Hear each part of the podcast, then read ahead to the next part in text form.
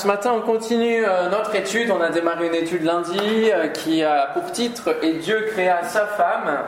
Un titre un petit peu euh, choc, mais qui nous parle de l'image de la, femme que Dieu se constitue au travers du peuple d'Israël et puis aussi de l'Église. Et au fur et à mesure des, chapitres de la Genèse à l'Apocalypse, nous avons véritablement deux femmes qui s'opposent, la femme qui est Babylone et qui euh, est euh, tout le système anti-Dieu, euh, rébellion, hein, qui est le gène de la rébellion, qui est né de cette mutation à cause du péché dans le jardin d'Éden. Donc c'est une femme qui évolue et qui mute et qui n'est pas, voilà, qui n'est pas selon le plan divin. Et puis on a celle qui va se constituer, que le Seigneur va constituer au fur et à mesure. Et on se rend compte que Dieu crée Israël, son peuple, afin qu'il lui corresponde, qu'il corresponde à son cœur, à son état euh, d'être, et euh, il le compare à une épouse, à son épouse. Et dans les prophètes, notamment, nous avons cette image-là, cette, cette, métaphore de l'épouse euh, pour Israël. Alors, le titre de ce cinquième épisode, c'est pour l'amour de Sion pour l'amour de Sion. On a vu hier soir que Abraham quitte le dieu Sin pour aller à Sion. Hein. Il y a une lettre de différence, mais ça change beaucoup de choses. Et on a vu toute l'importance du, nom euh, que Dieu accorde hein, au nom, au changement de nom, et au fait qu'il a aussi changé euh, qui l'on était, notre identité. Il a fait de nous une nouvelle créature. Et puis on se rend compte donc que, l'Église est créée pour être l'épouse de Christ.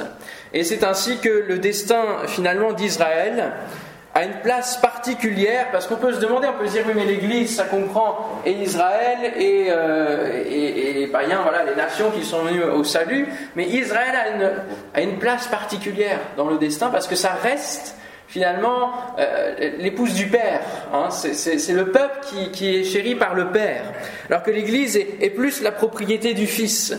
Et même si l'Église va... Euh, va rejoindre finalement, le, hein, avec l'image de l'olivier franc et l'olivier sauvage, va être euh, greffé sur, euh, ça va devenir un nouvel arbre complètement, il va y avoir cette unité, bien sûr, il n'y a pas deux, deux femmes, hein, il va y en avoir qu'une qui va être aux noces de l'agneau, à la finalité, et euh, l'ensemble forme un tout uni, parce que nous revenons au principe de la Genèse, l'homme quittera son père et sa mère, s'attachera à sa femme. Ils seront un, une seule chair. Et c'est le même principe que Jésus va rappeler dans sa prière, dans Jean 17, afin qu'ils soient un en Dieu. Donc il y a une unité qui est prévue, euh, quelque chose qui est euh, euh, lié donc au, mariage, qui amène cette unité entre Dieu et son peuple. Alors, en premier point, on va voir l'acte de naissance du peuple d'Israël. On a vu déjà l'appel d'Abraham, etc., qui est le premier homme qui va euh, donc constituer euh, le peuple. Et là, dans Ézéchiel chapitre 16, si vous voulez bien venir avec moi, dans Ézéchiel chapitre 16, on a quelque part l'acte de naissance euh, d'Israël et plus précisément de Jérusalem. La parole de l'Éternel me fut adressée en ces mots Fils de l'homme, fais connaître à Jérusalem ses abominations. Tu diras ainsi parle le Seigneur, l'Éternel, à Jérusalem. Par ton origine et ta naissance, tu es du pays de Canaan, ton père était un Amoréen et ta mère une Étienne. À ta naissance, au jour où tu naquis, ton nombril n'a pas été coupé, tu n'as pas été lavé dans l'eau pour être purifié, tu n'as pas été frotté avec du sel, tu n'as pas été enveloppé dans des langes. Nul n'a porté sur toi un regard de pitié pour te faire une seule de ces choses, par compassion pour toi. Mais tu as été jeté dans les champs le jour de ta naissance parce qu'on avait horreur de toi. Je passais près de toi, je t'aperçus baigné dans ton sang et je te dis, vis dans ton sang. Je te dis, vis dans ton sang. Je t'ai multiplié par dix milliers comme les herbes des champs, et tu pris de l'accroissement, tu grandis, tu devins d'une beauté parfaite. On l'a lu, psaume 50, verset 2. Un de sillon, beauté parfaite, du resplendit. Tes seins se formèrent, ta chevelure se développa, mais tu étais nu, entièrement nu.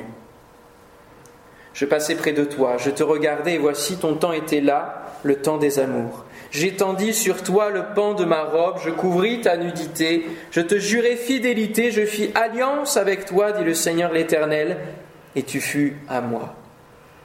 Je te lavai dans l'eau, je fis disparaître le sang qui était sur toi, et je t'oignis avec de l'huile. Je te donnai des vêtements brodés et une chaussure de peau teinte en bleu. Je te signis de fin lin et je te couvris de soie. Je te parais d'ornements, je mis des bracelets à tes mains, un collier à ton cou, je mis un anneau à ton nez, des pendants à tes oreilles et une couronne magnifique sur ta tête.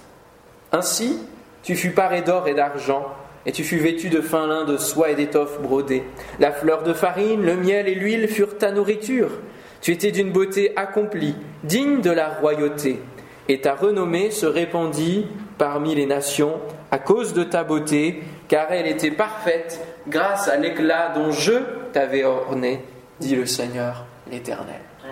Amen. Magnifique texte, hein qu'on ne lit pas euh, peut-être assez souvent. La compassion de Dieu pour euh, son peuple, pour Jérusalem, qui était une ville euh, banale hein, au, tout début. Cette ville était sans importance avant que Dieu décide de poser ses regards sur elle et d'en faire une ville incontournable encore aujourd'hui. Lorsque nous faisons quelques recherches sur l'origine des, hommes, euh, grâce au traçage des, génomes humains, on constate que la science montre l'origine des migrations humaines dans le Moyen-Orient et puis on a vu un couche en, en, Afrique. Euh, j'ai trouvé quelques, quelques cartes comme ça que je peux vous montrer. Je vous ai montré celle-là hier sur la descendance de Noé donc, euh, et la dispersion après Babel des différents peuples. Et euh, voilà, la, science confirme, alors ça, les calculs, moi, ça me dépasse un peu, mais on a des différentes, différentes cartes qui nous montrent comment les, les, les, peuples ont migré et on voit bien les, centres de développement de l'humanité qui se trouvent bien euh, là où nous faisons notre étude, hein. dans ce croissant fertile notamment. Je vous remets cette carte-là. On a vu Ur qui était ici hier soir, hein, et Jérusalem qui est ici en face. Jérusalem. De la même manière, Dieu est venu nous racheter de notre vaine manière de vivre. Il nous coupe le cordon ombilical avec notre ancienne manière de vivre. Il nous lave de nos péchés, il nous purifie par la sanctification, il nous a revêtus d'un beau vêtement de salut. Tout ce qu'on a pu lire correspond aussi à ce que Dieu a fait pour nous. Amen. Il faut s'en souvenir, il faut s'en rappeler. Il a couvert notre honte, on l'a vu, hein, la honte de la nudité qu'ont pu connaître Adam et Ève. Il l'a couvert. Et puis nous sommes loin de son esprit, l'onction, et nous devenons son épouse, sa fiancée, couronnée de, justice. Il déploie le pan de sa robe sur nous. Ça nous fait penser aussi à ce pan de sa robe qui remplit le, temple avec la vision d'Isaïe 6. Nous voyons au début du livre des juges que la tribu de Juda est désignée par Dieu pour conquérir le territoire des Cananéens où se trouve Jérusalem, euh, Jérusalem future, qui s'appelle à l'époque Jébus. Et le choix de la tribu de Juda n'est pas anodin, puisque c'est de cette tribu-là que sortira le Seigneur, le Christ, le lion de la tribu de Juda. Donc tout est, tout est bien préparé et, Dieu va euh, faire une œuvre qui est bien, bien calculée, et cela passe aussi par David, issu de cette même tribu, qui a dû conquérir la ville à nouveau, parce que les fils de Juda avaient laissé les Jébusiens, habitants de la ville, euh, installés. Ils ne les avaient pas chassés, même s'ils avaient conquis la ville, ils, s'étaient adaptés, ils avaient vécu avec eux. Et puis David va devoir reconquérir parce que euh, il y avait ce, besoin-là. 2 Samuel 5, euh, David était âgé de 30 ans à son avènement et son règne dura 40 ans. Il régna 7 ans et 6 mois sur Juda à Hébron au départ, et il régna 33 ans sur tout Israël et Juda à Jérusalem. Donc la plupart de son ministère était à Jérusalem. Et le mot Jébus vient de bus qui veut dire piétiner, rejeter, profaner. Donc ça correspond bien avec euh, la description que l'Éternel fait de, l'état de Jérusalem avant que Dieu la considère. C'était un lieu qui n'était pas euh, favorisé par euh, les hommes, par les nations de manière particulière, mais Dieu, lui, veut y installer son trône, il veut y installer son nom, la gloire de son nom, pour briller sur l'ensemble de la terre. Le roi marcha avec ses hommes sur Jérusalem pour combattre les Yébousiens qui habitaient la région. Ceux-ci déclarèrent à David Tu n'entreras pas ici. Même des aveugles et des boiteux te repousseraient. C'est dire le mépris que les habitants avaient euh, de David et de ses hommes, puisqu'ils disent qu'ils enverraient simplement comme gens d'armes des aveugles et des boiteux. C'était une manière de dire David n'entrera pas dans la ville. Mais David s'empara de la forteresse de Sion, qu'on appelle la cité de David. Ce jour-là, David avait déclaré à ses hommes Celui qui veut battre les Yébousiens n'a qu'à grimper par le canal souterrain pour les atteindre. Quant à ces boiteux et ces aveugles, je les déteste. C'est de là que vient le dicton Les aveugles et les boiteux n'entreront pas dans ma maison. David s'installa dans la forteresse qu'il appela la cité de David. Il fit des constructions tout autour, depuis les terrasses aménagées pour les cultures jusque vers l'intérieur. David devenait de plus en plus puissant et l'Éternel, le Dieu des armées célestes, était avec lui. Nous avons vu hier matin cet homme qui, euh, avant qu'il y ait le projet de la tour de Babel, est devenu de plus en plus puissant, Nimrod, qui était rebelle à l'Éternel, provocateur, il euh, prenait sa puissance sur lui-même, elle était influencée et mise en place par, euh, par le diable. Et là, nous voyons un autre homme qui devient puissant plusieurs euh, années après, bien sûr, mais que Dieu installe et que Dieu bénit, parce que Dieu est avec lui. Tout simplement parce que les voies de désobéissance et d'obéissance sont différentes et donnent des résultats différents.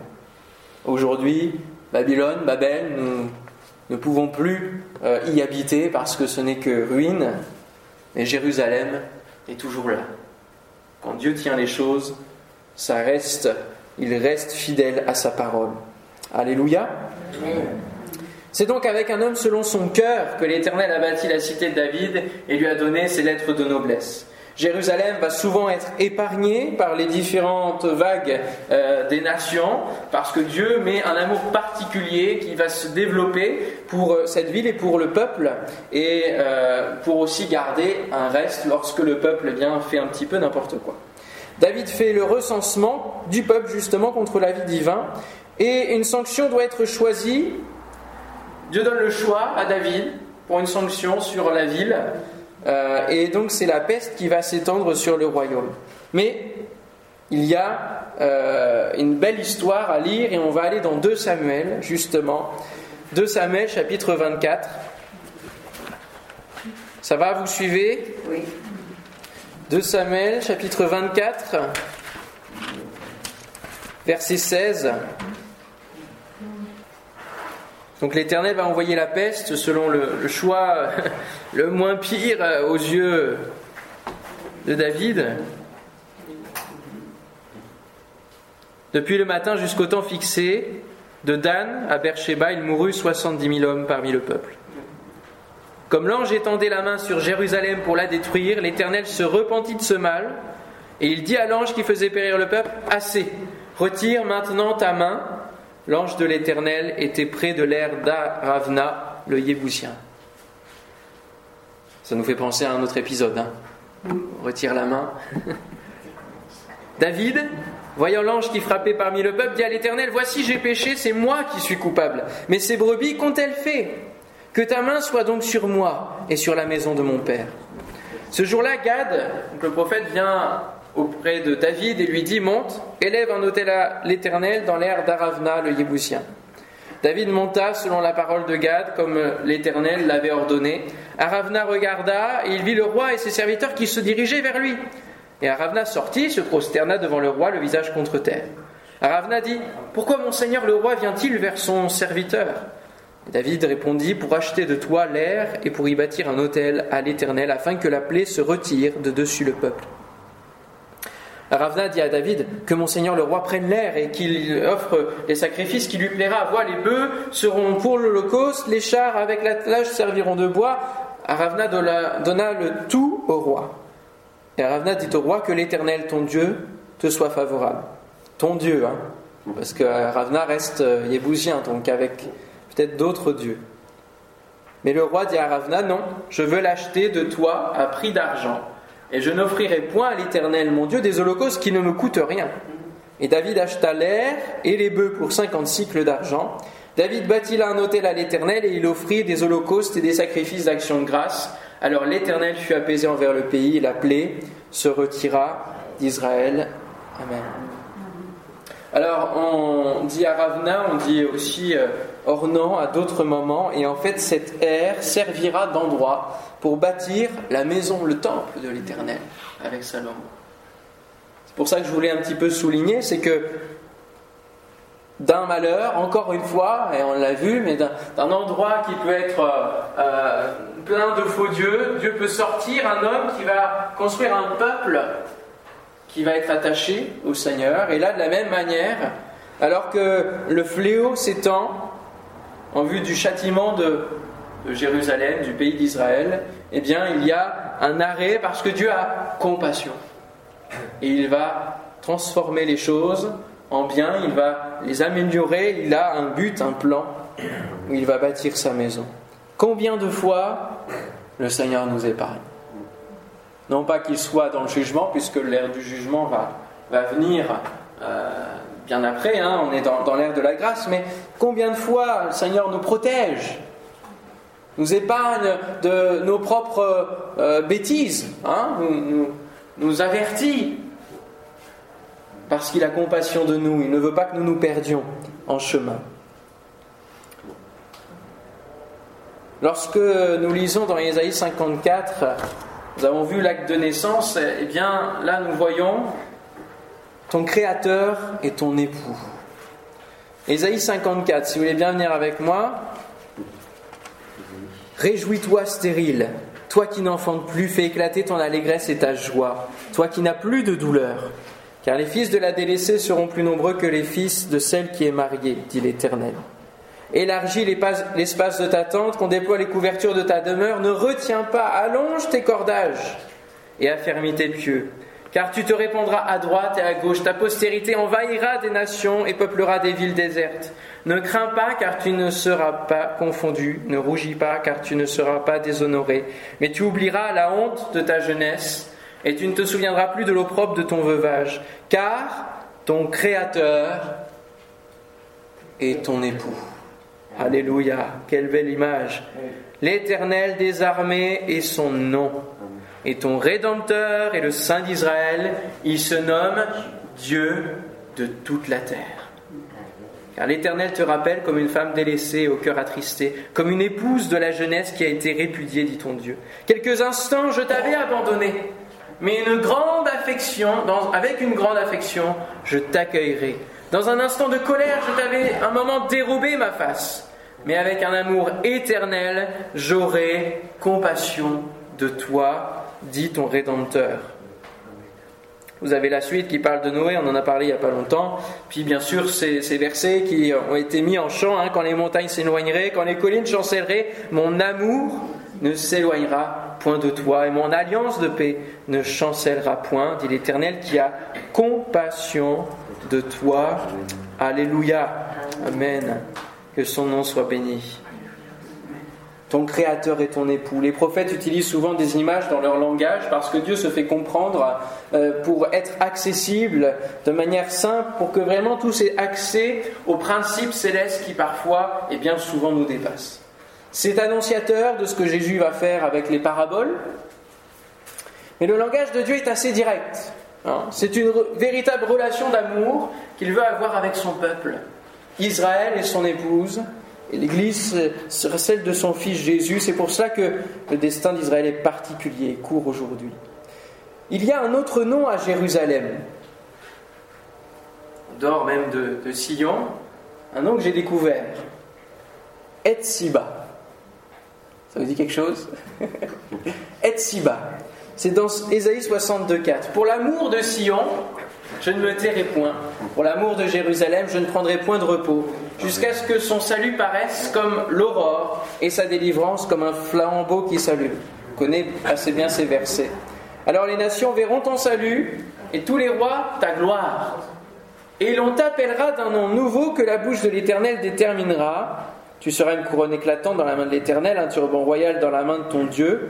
On ne te nommera plus délaissé, on ne nommera plus ta terre désolation, mais on t'appellera mon plaisir en elle.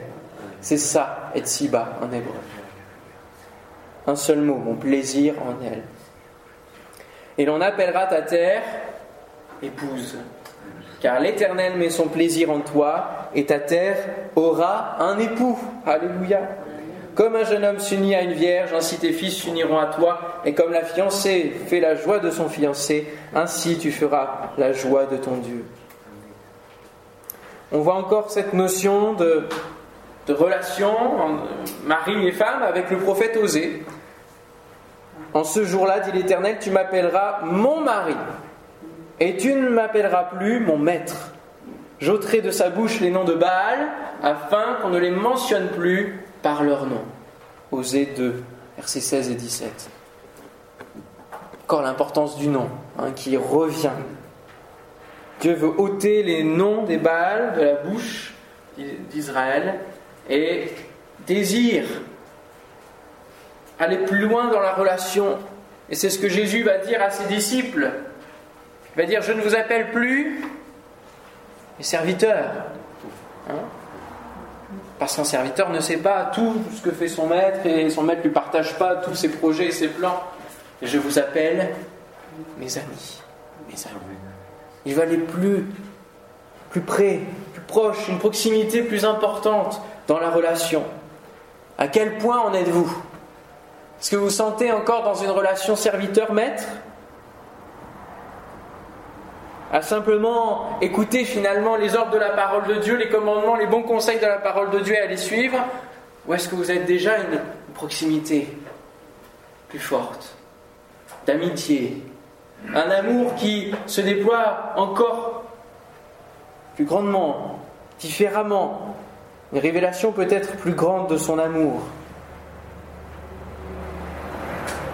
Cela nous amène ensuite à un contrat et une alliance un contrat et une alliance. Et il y en a eu plusieurs, des alliances. Dieu a dû renouveler plusieurs fois les alliances parce que eh ben, Israël euh, va un petit peu à droite à gauche, on le verra ce soir.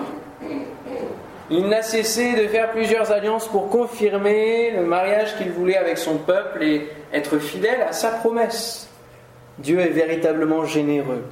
Et finalement, c'est à chaque génération qu'il va remettre en place ces alliances, reparler de cette histoire d'amour, de foi, d'espérance qu'il veut construire, bien loin de simplement suivre des ordres, comme aujourd'hui peut-être le peuple euh, juif peut suivre, où il est beaucoup plus peut-être dans la loi que dans l'esprit de ce que Dieu voulait mettre en place.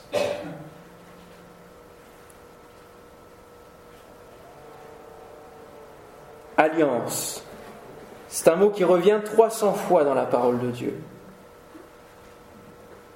Son contrat, il est écrit avec Moïse hein, sur les tables de la loi, et ce contrat sera revisité, il y aura une mise à jour, il y aura des, amendements ajoutés par Christ dans le sermon sur la montagne, Matthieu 5, 6 et 7. Puisque Christ ne va pas seulement euh, considérer les éléments matériels, physiques, mais il va amener les choses à la pensée, au spirituel. Donc il va même renforcer la loi, ce qui va nécessairement dire à ceux qui veulent suivre la loi qu'ils ne peuvent pas le faire et qu'ils ont donc besoin de Jésus. Alléluia. Je vous cite quelques signes de l'alliance. Nous avons l'arc-en-ciel avec Noé, la relation restaurée entre Dieu et sa création.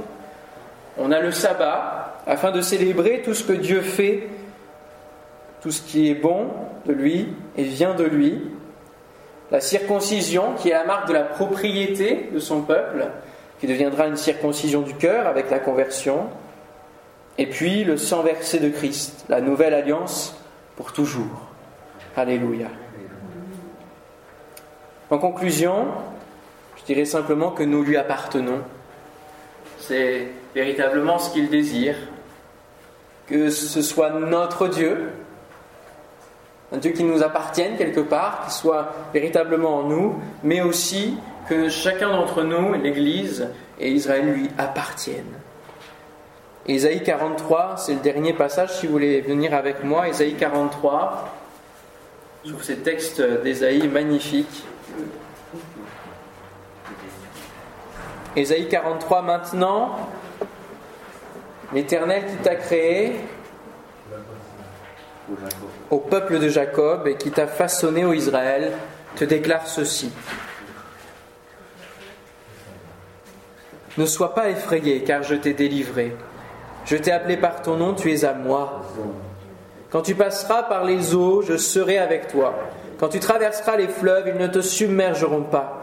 Quand tu marcheras dans le feu, il ne te fera pas de mal. Et tu ne seras pas brûlé, puisque moi, l'Éternel, je suis ton Dieu, le Saint d'Israël, ton Sauveur. Je donnerai l'Égypte comme rançon pour toi, l'Éthiopie et Séba en échange de toi. Oui, parce que tu m'es précieux et que tu as du prix pour moi et que je t'aime. Je donnerai des hommes en échange de toi et des nations contre ta vie. Amen.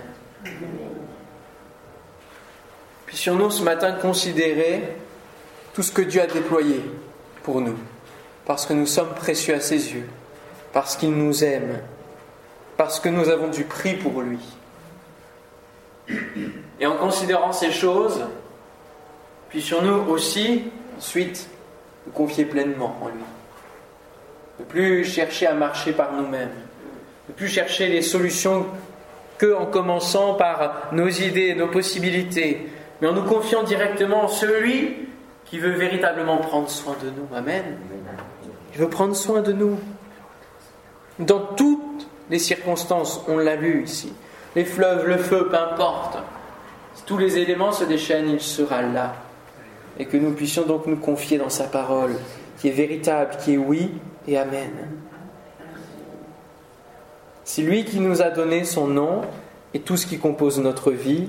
Nous lui appartenons et nous ne pouvons que lui être fidèles. Alléluia. Que son nom soit béni. Seigneur, merci pour ta parole. Merci pour ce si grand amour que souvent nous négligeons, comme ton salut, Seigneur. Merci parce que tu nous le remets ce matin devant nos yeux et tu nous donnes de, à nouveau le considérer à sa juste valeur et même s'il nous dépasse, de le découvrir encore plus, d'être touché encore ce matin par toi. Alléluia, par cet amour puissant. Cet amour qui fait déployer ton bras. C'est ton amour qui vient nous chercher. C'est ton amour qui fait que tu viens nous secourir. Alléluia. Tu ne veux pas notre malheur. Tu ne veux pas nous écraser. Mais tu veux notre bien. Alors Seigneur, donne-nous de t'être fidèles. Fidèles à cette alliance. Fidèles à Christ. Donne-nous d'être obéissants. Même lorsque ça ne nous plaît pas. Parce que nous savons que tu connais le plan, que tu sais ce qui est bon pour nous. Alors donne-nous, Seigneur, un cœur docile, un cœur qui t'écoute. Donne-nous de mettre en pratique ta parole, Seigneur. Par amour pour toi et non par devoir pour toi. Pas simplement pour suivre l'alliance qu'on a pu conclure avec toi, mais que ce soit véritablement de tout notre cœur, Seigneur. Au nom de Jésus. Merci Seigneur pour ta parole merveilleuse. Amen. Amen. Alléluia.